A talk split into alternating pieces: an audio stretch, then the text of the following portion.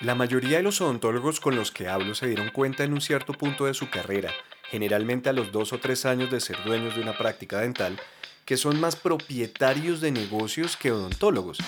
Básicamente usas dos roles, uno de doctor y otro de ejecutivo o ejecutiva, ¿no? Y el rol ejecutivo es de donde suelen provenir la mayoría de los problemas y el estrés.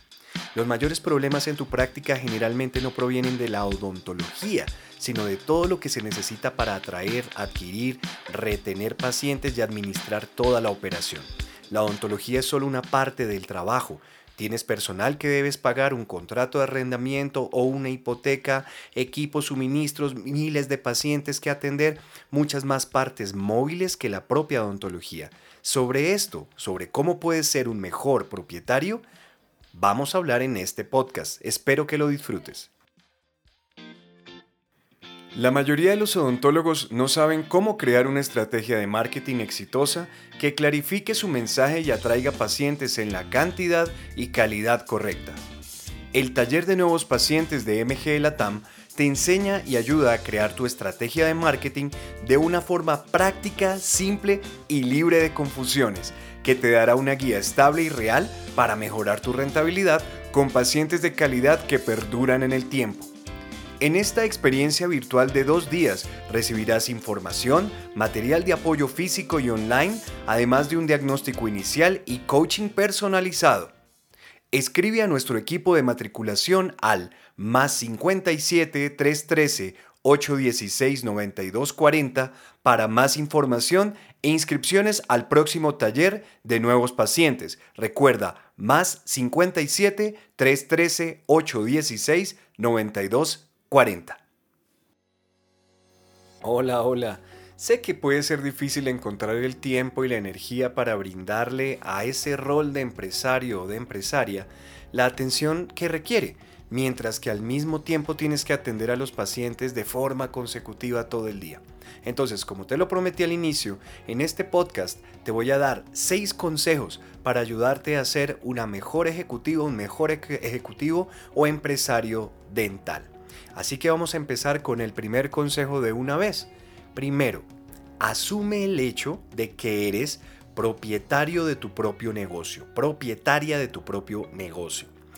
Esto puede ser o puede parecer un consejo muy obvio porque tú ya sabes que tienes eh, la propiedad de un negocio, de tu empresa dental, y sin embargo muchos odontólogos todavía se resisten a aceptar ese papel por completo. Tal vez todavía deseen poder hacer la odontología sin tener que preocuparse por el aspecto comercial, por ejemplo. Tal vez se sienta un poco, digamos, no tan doctoral pensar como el propietario de un negocio, o tal vez simplemente no tienen confianza como ejecutivos. Y esa actitud afecta negativamente tu día a día. ¿De qué maneras? Por ejemplo, los problemas no se manejan con la rapidez que deberían, el personal no tiene una dirección clara y la práctica permanece desorganizada e ineficiente. En última instancia, la atención al paciente sufre tanto como el resultado final de tu operación en la práctica dental. Así que mi primer consejo es, asume el hecho de que eres un propietario de tu negocio, acepta tu rol ejecutivo. También eres un productor que hace odontología, una productora que hace odontología, pero ante todo, hoy en día, eres el dueño o la dueña, la directora o director general de tu negocio. Asúmelo. Segundo consejo, controla lo que puedes controlar. Mira, es que otra actitud importante como propietario de un negocio es no poner excusas y no concentrarte en las cosas que no puedes controlar. Muchas veces, por ejemplo, escucho cosas como, ay no, tuvimos un mal mes y muchas cancelaciones. Es que la gente simplemente no quería venir porque son las vacaciones o es que no puedo encontrar ninguna, ninguna persona buena para mi personal, es que ya nadie quiere trabajar. Bueno, esas cosas, esas excusas que no puedes controlar, eso no es útil y no te ayuda a solucionar los problemas. No puedes cambiar los días festivos, pero puedes esforzarte un poco más eh, tú y tu grupo para llegar a tu base de pacientes y obtener más pacientes nuevos también. Muchos de nuestros clientes tienen algunos de sus mejores meses hacia el final del año, hacia diciembre. ¿Por qué? Porque planifican con anticipación y se enfocan en las cosas que pueden hacer. Si tu personal no está haciendo las cosas que tú quieres que hagan, es hora de revisar tus procesos de contratación y capacitación, así como la coordinación del equipo y cómo delegas funciones. No solamente es contratar a una persona y dejarla ahí, hay que hacer capacitación, coordinación y delegar correctamente las funciones. Y si tienes un mes de producción baja, no te limites a suspirar y esperar que el próximo mes sea mejor. La producción no solo ocurre debido al funcionamiento mágico del destino, algo salió mal en algún lugar de tus procesos comerciales entre la adquisición de nuevos pacientes o marketing, la programación, el rellamado, las confirmaciones, la aceptación de casos como tal o la venta, las cobranzas o lo que sea. Observa cada aspecto de tu modelo comercial para ver qué debe corregirse. Y es mucho más fácil de hacer cuando aplicas este tercer consejo. Tercero, Realiza un seguimiento de las estadísticas clave de tu práctica y utiliza esa información en el día a día. Se les llama estadísticas, indicadores, KPIs, como quieras. Es lo mismo.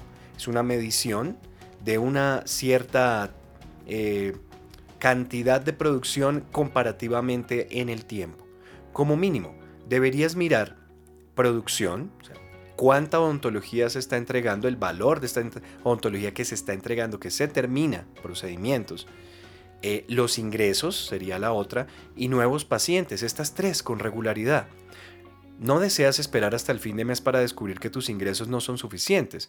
En ese punto es demasiado tarde para hacer algo al respecto. Y luego hay otras estadísticas importantes a las que debes realizar un seguimiento y que medirán el rendimiento de tu práctica y te ayudarán a ver en dónde te estás equivocando o qué cosas tienes que reforzar. Si estás siguiendo estas estadísticas y la producción está baja, bueno, puedes averiguar por qué. Por ejemplo, la cantidad de tratamiento aceptado fue demasiado baja en comparación con la cantidad de tratamiento presentado. O sea, los diagnósticos son mucho más grandes que lo que los pacientes terminan aceptando y pagando. ¿Qué haces ahí? Bueno, es hora de revisar tu habilidad y la habilidad de tu grupo en relación a las ventas y a todos los involucrados en el ciclo de ventas a ver qué está sucediendo. Otro ejemplo, recibiste una gran cantidad de llamadas de consulta de, de, nuevos pacientes, gente preguntando, pero no muchas de ellas se convirtieron en citas programadas efectivas. Bueno, ya sabes que necesitas trabajar con la recepcionista para volver a revisar con ella cómo es que se debe contestar el teléfono y programar a los pacientes. Consejo número 4. Celebra reuniones de producción matutinas diarias y reuniones de personal semanales. Parte de tu trabajo como ejecutivo o ejecutiva es coordinar a tu equipo, una parte muy importante. La mejor manera de hacer esto es realizar una reunión de producción matutina corta o reunión de la mañana, le decimos, todos los días. Esta reunión debe durar al menos de 15 minutos y solo debe realizarse con miembros clave del personal para coordinar el cronograma y la producción del día. De hecho, si tú ya tienes una coordinadora o coordinador de agendamiento y un coordinador administrativo, esa persona se puede encargar coordinador administrativo de esta reunión y luego pasarte un reporte de qué fue lo que coordinaron, ¿no? Es posible que ya estés haciendo reuniones matutinas con el personal administrativo, pero esta reunión no debe ser solo para coordinar los detalles clínicos. Hay algunos otros puntos clave para coordinar el, eh, como el cronograma, la producción, las reseñas, eh, cobros que haya que hacer, tratamiento pendiente que tienen los pacientes que van a llegar, la aceptación de casos, de los diagnósticos que se pueden presentar ese día. Todo esto te va a ayudar a alcanzar tus metas diarias, semanales y mensuales. Luego está la reunión semanal. Debes reunir a todo tu equipo al menos una vez a la semana para informar al personal sobre nuevas políticas, planificación, eventos, objetivos y abordar cualquier problema que pueda haber surgido. Y en general hacer que todo el equipo esté al tanto de lo que está sucediendo. Eso es parte de ser un equipo. También puedes usar esta oportunidad para capacitar o educar en equipo. No tienes que hacer una reunión muy larga, pero es esencial que te asegures de que todos estén en sintonía. Consejo número 5. Reserva tiempo cada semana para tus funciones ejecutivas. Yo te recomiendo tomar un par de horas cada semana para sentarte y dedicar ese tiempo a tu rol ejecutivo. ¿Qué puedes hacer en esas dos horas? Bueno, escribir políticas para tu práctica, revisar cosas de personal, quién puede ser ascendido, cambiado, quién necesita ayuda, revisar tu planeación financiera, tus finanzas, mirar si tu horario está realmente funcionando, coordinar cosas con tu coordinador, valga la redundancia administrativo, revisar las estadísticas, etcétera, etcétera. Al hacer esto, siempre estarás al tanto de las cosas y descubrirás que tú estás dirigiendo tu práctica dental en lugar de que tu práctica dental te dirija o te controle a ti. Mi recomendación es que pongas este, tiempo administrativo en tu horario, en tu agenda, separado y que fijes ese tiempo en piedra. Nadie lo toca, nadie te puede colocar un paciente ni nada por el estilo. No te limites a, hacer tu rol ejecutivo al azar en medio de los pacientes a lo largo del día, porque a veces puede que no tengas ese tiempo. Tú deseas tener estos espacios sin distracciones en el que puedes concentrarte en ordenar todo en un solo momento. Lo vas a hacer más rápido de esta manera y no te vas a perder de nada. Y el último consejo, consejo número 6, forma, educa a tu personal.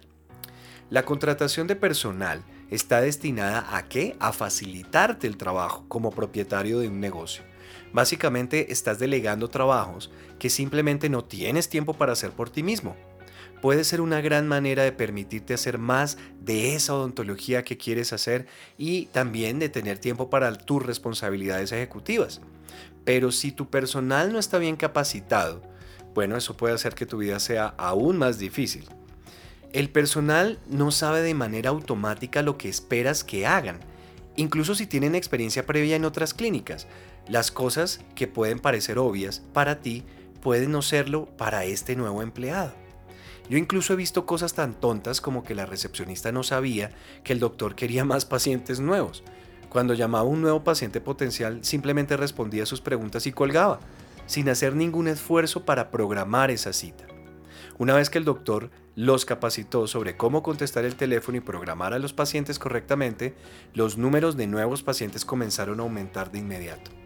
Capacitar a tu personal es muy importante para asegurarte de que todos estén en la misma página y que todos sepan cómo deseas que se desarrolle tu práctica, porque no todas las prácticas se llevan de la misma manera.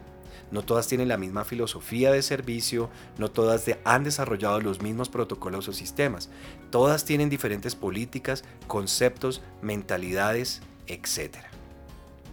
En conclusión, estas son seis cosas que puedes hacer ya mismo para mejorar tu rol ejecutivo de una manera más decidida.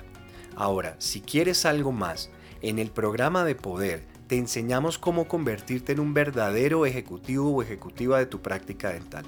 ¿Qué cosas aprendes? Bueno, cómo comunicarte de manera efectiva con todo tipo de pacientes durante las presentaciones de casos o valoraciones. Vas a aprender ética de negocios, cómo construir una estructura viable que sea capaz de un crecimiento rápido y estable, fórmulas para el éxito empresarial, qué pasos debe seguir cuando un área se expande o cuando un área se contrae, liderazgo, formación ejecutiva, planificación financiera, marketing, un montón de cosas que necesitas para poder lograr tu rol ejecutivo y bueno, para expandir todo lo que quieres hacer como ontólogo. Así que te invito a que si todavía no sabes de qué se trata, eh, bueno, eh, puedes visitar nuestra página web www.mgelatam.com o puedes comunicarte con Maribel Villegas, nuestra directora de matriculación, para que ella te mande información, para que lo revises y si te gusta y te parece que hacemos match contigo, pues eh, procedamos y comiences. Y si no, no pasa nada, no pasa nada, puedes seguir escuchando el podcast, igual te queremos acá, eh, igual los queremos a todos, pero si ya estás listo para tomar o lista para tomar un paso adicional para llevar tu práctica a otro nivel, este puede ser el camino. ¿Cómo consigues a Maribel? Bueno, le puedes escribir al correo Maribel V pequeña, V, v dental, como se dice, eh, Maribel de Villegas, ¿no? Maribel Villegas arroba mglatam.com o le puedes mandar un WhatsApp al más 57 313 816 92 40. Bueno, eso es todo por este episodio, espero que te haya gustado muchísimo.